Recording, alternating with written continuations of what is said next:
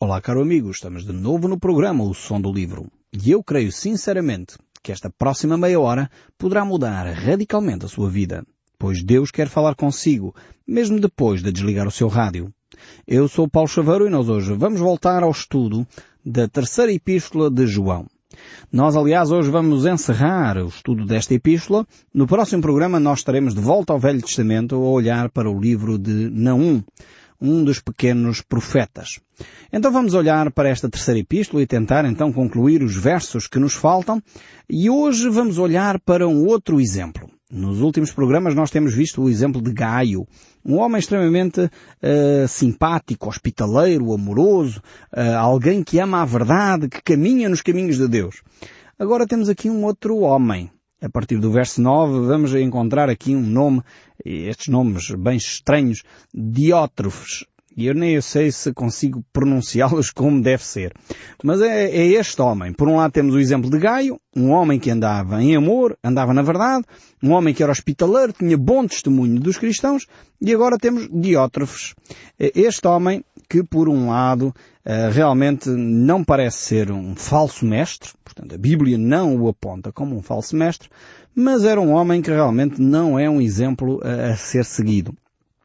Eh, ele é, é, de facto visto como alguém que não está a manifestar amor, ele recusa-se a receber uh, os irmãos em casa, ele não é hospitaleiro. Ele proíbe, inclusive, uh, os cristãos da sua comunidade religiosa de, de receberem, de acolherem uh, aqueles que eram os mensageiros de Deus nas suas casas. Então temos aqui um, um, exemplo completamente diferente daquele que tínhamos estado a analisar até agora. Então, temos Gaio e Diótrofes, apesar de serem provavelmente, provavelmente membros eh, de uma comunidade eh, eram pessoas completamente distintas. E João vai trabalhar este assunto. Eh, a palavra de Deus nos mostra que muitas vezes nós temos que ser frontais. Temos que confrontar a pessoa com os seus atos, com os seus erros, com as suas atitudes. Eu sei que não é fácil. Não é nada fácil. Nós preferíamos às vezes ficar quietinhos no nosso cantinho, não dizer nada porque é muito aborrecido ter que intervir na vida dos outros, ter que dizer, olha irmão, esta sua atitude, mas com amor, mas dizer, olha irmão, esta sua atitude não está de acordo com os ensinos de Deus. É, é, o irmão deveria ser mais simpático, deveria ser mais bondoso. E às vezes há pessoas que são, pregam o Evangelho, mas eh, são extremamente uh, duras para com os outros e não, não manifestam o amor. Eh, há também momentos em que certamente nós temos quando, de declarar quando há pecado, enfim, temos que apontar o erro, temos que demonstrar o erro, mas temos que o fazer com, com sabedoria também, pedir sabedoria a Deus. Há alturas em que os profetas fizeram-no com bastante acutilância. O próprio João aqui foi em alguns momentos extremamente acutilante, falando dos falsos mestres, do, daqueles que eram servos de Satanás, serviço de, contra Cristo, sendo anticristos. Portanto, ele falou as coisas pelos seus nomes. Mas ao mesmo tempo, uh, ele corrige aqueles que são cristãos com brandura, com, com enfim, uma atitude uh, cuidadosa para que efetivamente as pessoas possam receber a mensagem de Deus. Porque a forma como nós transmitimos a mensagem também é uh, extremamente importante. Eu estava-me a lembrar da, daquela história, uh, enfim, que se conta de que um rei tinha tido um sonho uh, e esse rei, enfim, acordou meio aborrecido porque não entendia o que, é que aquilo era, chamou os sábios e um dos sábios, o primeiro sábio que lá chegou, interpretou o sonho e disse, ah, rei, sabes o que, é que isso quer dizer? É que vão matar toda a tua família, vão destruir toda a tua família. E o rei ficou logo preocupadíssimo com aquilo e mandou matar o sábio porque o sábio estava a trazer mais notícias. E entretanto o segundo sábio percebeu-se desta situação e o rei perguntou, então o que é que interpretas do sonho que eu estou a ter? Rei, o que tu queres dizer com esse sonho é que tu vais ter uma grande vitória sobre os teus inimigos e eles é verdade que vão maltratar a tua família, mas tu vais ser vitorioso sobre todos aqueles que te querem fazer mal. Afinal de contas, eles disseram a mesma coisa, mas uh, de forma completamente diferente. E às vezes nós uh, podemos dizer as mesmas verdades, mas com uma atitude de amor, uma atitude de verdade, sem dúvida. Nunca podemos fugir à verdade. Não podemos dourar a verdade. A verdade é o que é, mas podemos efetivamente transmiti-la de uma forma uh, mais amistosa, com mais amor e menos ódio, mais amor e menos dureza. Então podemos ter esse cuidado. Podemos dizer as mesmas coisas, mas com um tom de voz adequado, uma mansidão, uma brandura. Eu quando fiz a preparação para vir uh, fazer os programas da rádio, enfim, fazer um curso de preparação, porque eu nunca tinha feito rádio antes, então deram-me algumas orientações. E uma das que me marcou uh, nessa formação que eu recebi foi uh, um gráfico que eles fizeram acerca de como é que a mensagem chega ao ouvinte. E eles disseram que 80% da mensagem é transmitida através do tom de voz, do ritmo da voz, uh, de, de, de questões que não têm a ver com o conteúdo. E eu fiquei 80%, é uma grande percentagem. Aquilo fez-me muita diferença, porque eu pensava, antes desta preparação, assim, não, o importante é o conteúdo. Temos que ter um conteúdo que seja extremamente eficaz, um conteúdo que seja verdadeiro, um conteúdo que seja coerente. O conteúdo é que era importante. Eu valorizava muito o conteúdo. E depois apercebi-me que estudos revelam que, afinal, 80% daquilo que as pessoas recebem tem a ver com a forma como nós transmitimos. E, e, depois os outros 20% então sim, tem a ver com a linguagem não gestual e tem a ver com as palavras e o conteúdo uh, que se uh, coloca uh, na mensagem. Então nós temos que aprender também a transmitir as mensagens que são verdadeiras, são, têm um conteúdo bom, mas temos que aprender também a transmitir a forma como as transmitimos. Então João vai fazer isso aqui ele vai ter que chamar a atenção a este Diótrefos, eh, que era um homem eh, que vivia na igreja, mas que tinha uma atitude completamente contrária àquela que nós já temos observado em Gaio. Vejamos então o verso 9. Diz assim, escrevi algumas coisas à igreja, mas Diótrefos, que gosta de exercer a primazia entre eles, não nos dá acolhida. Então este é o primeiro texto aqui que se refere a este homem.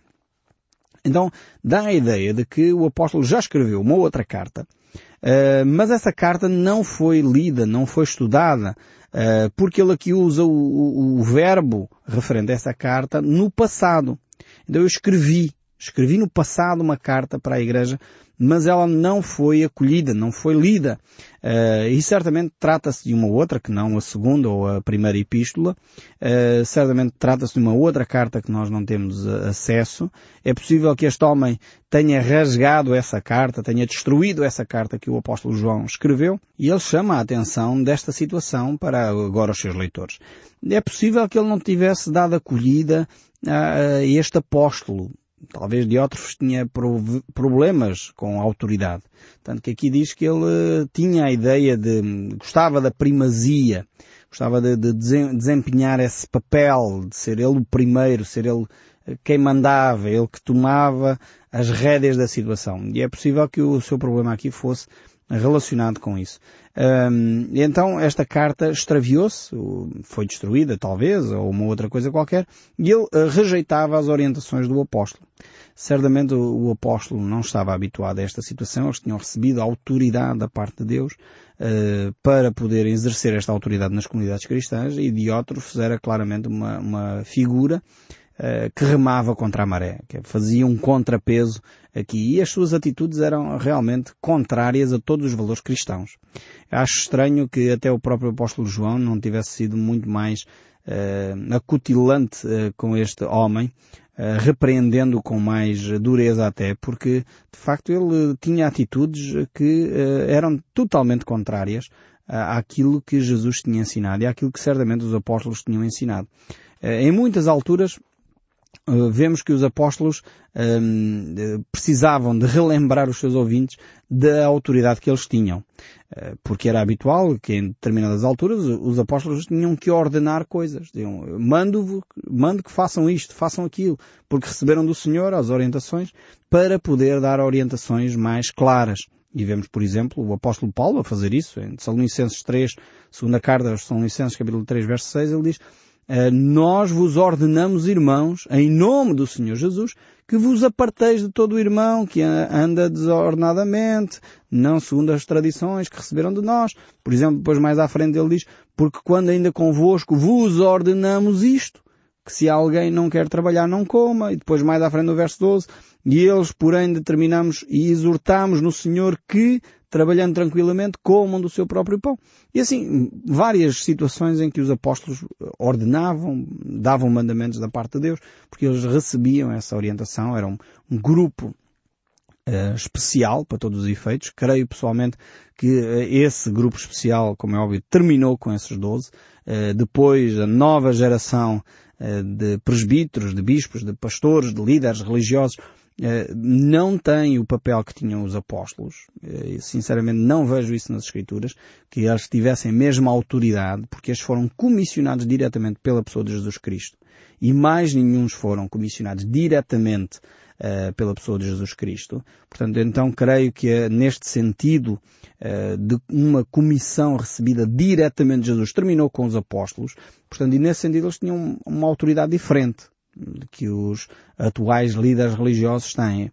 Então, mas uh, Diótrofes uh, não aceita esta autoridade. Diótrofes era de facto uma exceção à regra. Não aceita a autoridade do próprio apóstolo João. Talvez porque Diótrofes se achasse com mais autoridade pensava ele que se calhar tinha mais autoridade e por isso chegou ao ponto de expulsar alguns membros da igreja. Vejam bem a atitude arrogante deste homem. Uh, simplesmente porque eles não queriam obedecer a ele. Vejam bem que ele não obedecia aos apóstolos. Uh, e depois ele expulsava as outras pessoas porque não lhe obedeciam a ele. Esta é a atitude de um ditador. E, e observe bem, porque há ditadores nas comunidades religiosas. Às vezes não tem título de pastor, às vezes é, é aquela irmãzinha lá do coisa, mas que faz birra porque não sei o quê. Às vezes é um, um obreiro que não sei quando, não tem um título tão pomposo como bispo, pastor ou apóstolo ou isto ou aquilo, mas torna-se um ditador, porque se não fazem o que eu mando, eu já não dou o dízimo. Se não fazem o que eu mando, já não dou as minhas ofertas. Se não fazem o que eu mando, uh, faço um boicote à igreja. São os ditadores. E nós não podemos lidar com esta situação. Um cristão não pode ter este tipo de atitude. Diótrefos provavelmente era um líder da comunidade, um, provavelmente seria talvez um, um, líder, um bispo, um ancião, um presbítero, um pastor, um, e, e, na realidade ele tem esta atitude. Pelos escritos de, de João aqui, não nos dá a indicação de que o problema fosse teológico ou doutrinário. Tanto que um, João não repreende uh, Diótrofes em termos teológicos, não lhe chama de herege, não, não diz que ele é um falso mestre, mas o problema aqui é claramente um problema de caráter. E é curioso que os textos bíblicos, quando falam do, do, do, líder religioso, falam do caráter. Você, se analisar bem, os textos que o apóstolo Paulo escreve a Timóteo, a Tito, em relação aos bispos, aos líderes religiosos, vai ver que se calhar 99% daquela listagem que ele faz é caráter. E só 1% ou 2% tem a ver com competência, que é uh, ser alguém que maneja bem a palavra da verdade. Então muitas vezes nós temos invertido isto. Temos dado formação aos líderes religiosos, vão para o seminário, vão para um curso teológico, fazem um curso superior, 4, 5 anos de licenciatura, e depois esquecemos o caráter.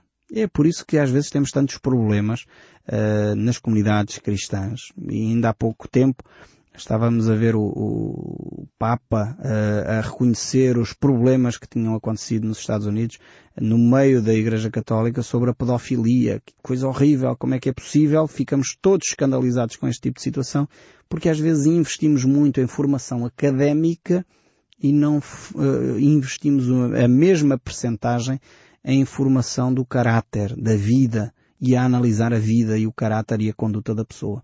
Aqui temos uh, realmente João a fazer isto. João está a analisar este homem, uh, Diótrofos, e está a analisá-lo numa perspectiva moral, numa perspectiva de atitude.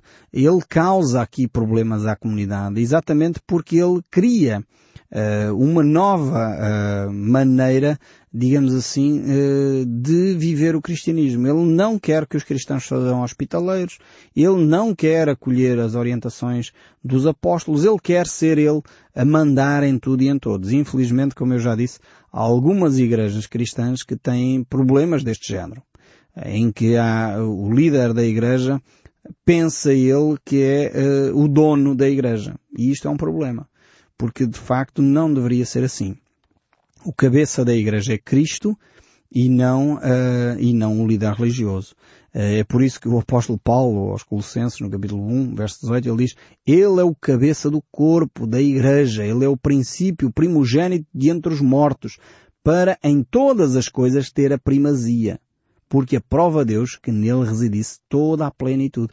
Veja bem como o texto bíblico coloca Jesus Cristo como sendo o cabeça da igreja. Os homens não são o cabeça da igreja. O pastor não é o cabeça da igreja, o bispo não é o cabeça da igreja, o, o apóstolo não é o cabeça da igreja, o cabeça da igreja é Cristo. Eh, e é necessário que nós tenhamos esta percepção que quem governa a igreja, quem dirige a igreja é a pessoa de Jesus Cristo. E não dava ouvidos aos apóstolos e, consequentemente, não dava ouvidos a Jesus Cristo. Porque Jesus tinha dito, uh, se lermos Marcos capítulo 10, verso 42, Jesus tinha dito assim, mas Jesus chamando-os para junto de si disse-lhes, sabeis que os que são considerados governadores dos povos têm-no sob o seu domínio e sobre eles os seus maiores exercem autoridade. Mas entre vós não é assim, diz Jesus. Pelo contrário, quem quiser tornar-se grande entre vós será este o que vos sirva. E quem quiser ser o primeiro entre vós será o servo de todos. Pois o próprio Filho do Homem não veio para ser servido, mas para servir e dar a vida em resgate de muitos. O apóstolo Pedro também reforça esta ideia dizendo pastoreai o rebanho de Deus que há entre vós, não por constrangimento, mas espontaneamente como Deus quer. Não por sórdida ganância, veja bem aqui. Não é por dinheiro que a pessoa pastoreia o rebanho. Não por sórdida ganância, mas de boa vontade. Nem como dominadores. Não é um ditador que manda na igreja. Não como dominadores dos que foram confiados. Antes, tornando-vos modelo do rebanho como as nossas igrejas seriam diferentes se nós aplicássemos tão somente estes dois textos que eu acabei de ler. Se os líderes religiosos tivessem esta atitude, não como dominadores, não por sorte e da ganância, não é o dinheiro que os move, mas o amor ao próximo. Não quer dizer com isso que eles não recebam o seu salário, que é legítimo. Aliás, o apóstolo Paulo diz isso. Aquele que preside entre vós uh, bem, que aquele que preside e maneja bem a palavra, é uh, merecedor do dobrado honorário. Portanto, a Bíblia não condena quem recebe o seu salário honestamente, porque exerce a autoridade e prega a palavra. O problema está quando a pessoa faz para, pelo facto de receber dinheiro. Ou seja, para ganhar dinheiro. E é este o problema aqui, por sorte da ganância. Então João eh, volta aqui a esta, a esta referência e, e, vamos voltar aqui ao texto bíblico também. Vamos voltar à, à carta de João, terceira epístola de João, verso 10. Por isso, se eu for aí, far-lhe-ei lembrar as obras que ele pratica, proferindo contra nós palavras maliciosas. E não satisfeito com essas coisas, nem ele mesmo acolhe os irmãos, como impede os que querem recebê-los e os expulsa da igreja. Vejam bem este homem. Realmente é, era um, homem claramente contrário ao ensino das Escrituras. Ele tem aqui três atitudes, uh, ou age em três fases completamente distintas. A primeira ele profere palavras maliciosas, ou seja, começa por minar a confiança das pessoas, dizendo que os apóstolos isto, não sabemos exatamente a argumentação, mas infelizmente estes casos mantêm-se até hoje. Pessoas que quando começam a dizer muito mal dos outros, você tenha atenção a essas pessoas. Palavras maliciosas. O segundo aspecto, ele não acolhe nem deixa outros acolherem irmãos. Ou seja, começa a cortar os laços de relacionamento. Aquelas pessoas que, que gostam de, de isolar os outros, cuidado com elas. Quando começam, não, nós não podemos conviver muito com ninguém, temos que só nós, vivemos aqui isolados de tudo e de todos, ficamos isolados do mundo, não sabemos informação de mais ninguém. Isto é um perigo. Primeiro a maledicência, depois o isolamento. E depois, o terceiro aspecto, gosta de exercer a primazia entre eles. Ou seja, depois quer se autopromover três aspectos uh, que você pode utilizar como um critério para definir se aquele líder religioso é alguém que você deve seguir como modelo ou não. Se ele é uma pessoa que está constantemente a dizer mal de tudo e de todos, uh, e em particular das outras confissões religiosas. Depois, se é uma pessoa que promove o isolamento da sua comunidade, promove e, e valoriza, hipervaloriza. Só na minha igreja é que há a bênção, só nesta igreja é que vale receber a bênção, não vá a mais lado nenhum. Cuidado com isto. Infelizmente isto acontece entre nós. Há pessoas que dizem, não, não, não ouça mais ninguém a não ser o bispo tal, o, apóstolo tal, o pastor tal, ou o padre tal. Não. E, e cuidado com este tipo de situação. Olha aqui o que o apóstolo João nos diz. É o, a maledicência e depois o isolamento. E depois, autopromove-se. Ele é o, o maior de todos. Tem o cargo maior, o título maior, e exatamente isto é, é, é o síndrome de, de, de, Diótrofes. É o síndrome de Diótrofes. Eh, quando um líder religioso desenvolve estas três características, está claramente a afastar-se do ensino bíblico. E João alerta-nos para este facto. E infelizmente no nosso meio temos pessoas, líderes, que têm este síndrome o síndrome da maledicência, dizem mal de tudo e de todos, a única confissão religiosa uh, saudável é a deles, depois isolam-se, isolam o grupo religioso a que pertencem e promovem-se, promovem-se ao ponto mais alto uh, daquela, daquela confissão. Tomem muita atenção sobre isso. E depois o verso 11 prossegue. Amado, não imiteis o que é mal, senão o que é bom. Aquele que pratica o bem procede de Deus. Aquele que pratica o mal jamais viu a Deus. Aqui João tem o cuidado de, de, de, com as palavras, mas ele vai dizendo as coisas. Aquele que pratica o bem procede de Deus, mas aquele que pratica o mal jamais, jamais viu a Deus. Não se relaciona com Deus. E depois ele ainda diz, quanto a Demétrio, mais uma personagem, Todos lhe dão testemunho, até a própria verdade, e nós também damos testemunho e sabemos que o testemunho é verdadeiro. E agora temos aqui uma outra figura de novo, que é uma boa referência. Muitas coisas tenho ainda que escrever, todavia não quis fazê-lo com tinta e pena, pois em breve espero ver-te. Então conversaremos de viva voz. Vemos que João não tem problemas em afirmar as coisas cara a cara, dizer as coisas que têm que ser ditas, porque ele é coerente com o que diz e é coerente com o que vive. E ele, por um lado, vemos aqui este balanço, este equilíbrio. Há homens como Gaio, homens como Demétrio, mas também há homens como Diótrofes e outros. Mas graças a Deus que ainda são mais aqueles que procuram promover o Evangelho, promover a palavra de Deus e dar um bom exemplo do que aqueles que dão um mau exemplo. E então sigamos os bons exemplos que temos ao nosso redor e não deixemos de ouvir o som deste livro. No próximo programa estaremos de volta, mas ao Velho Testamento, para ver o livro de Naum. Que Deus o abençoe ricamente e até ao próximo programa.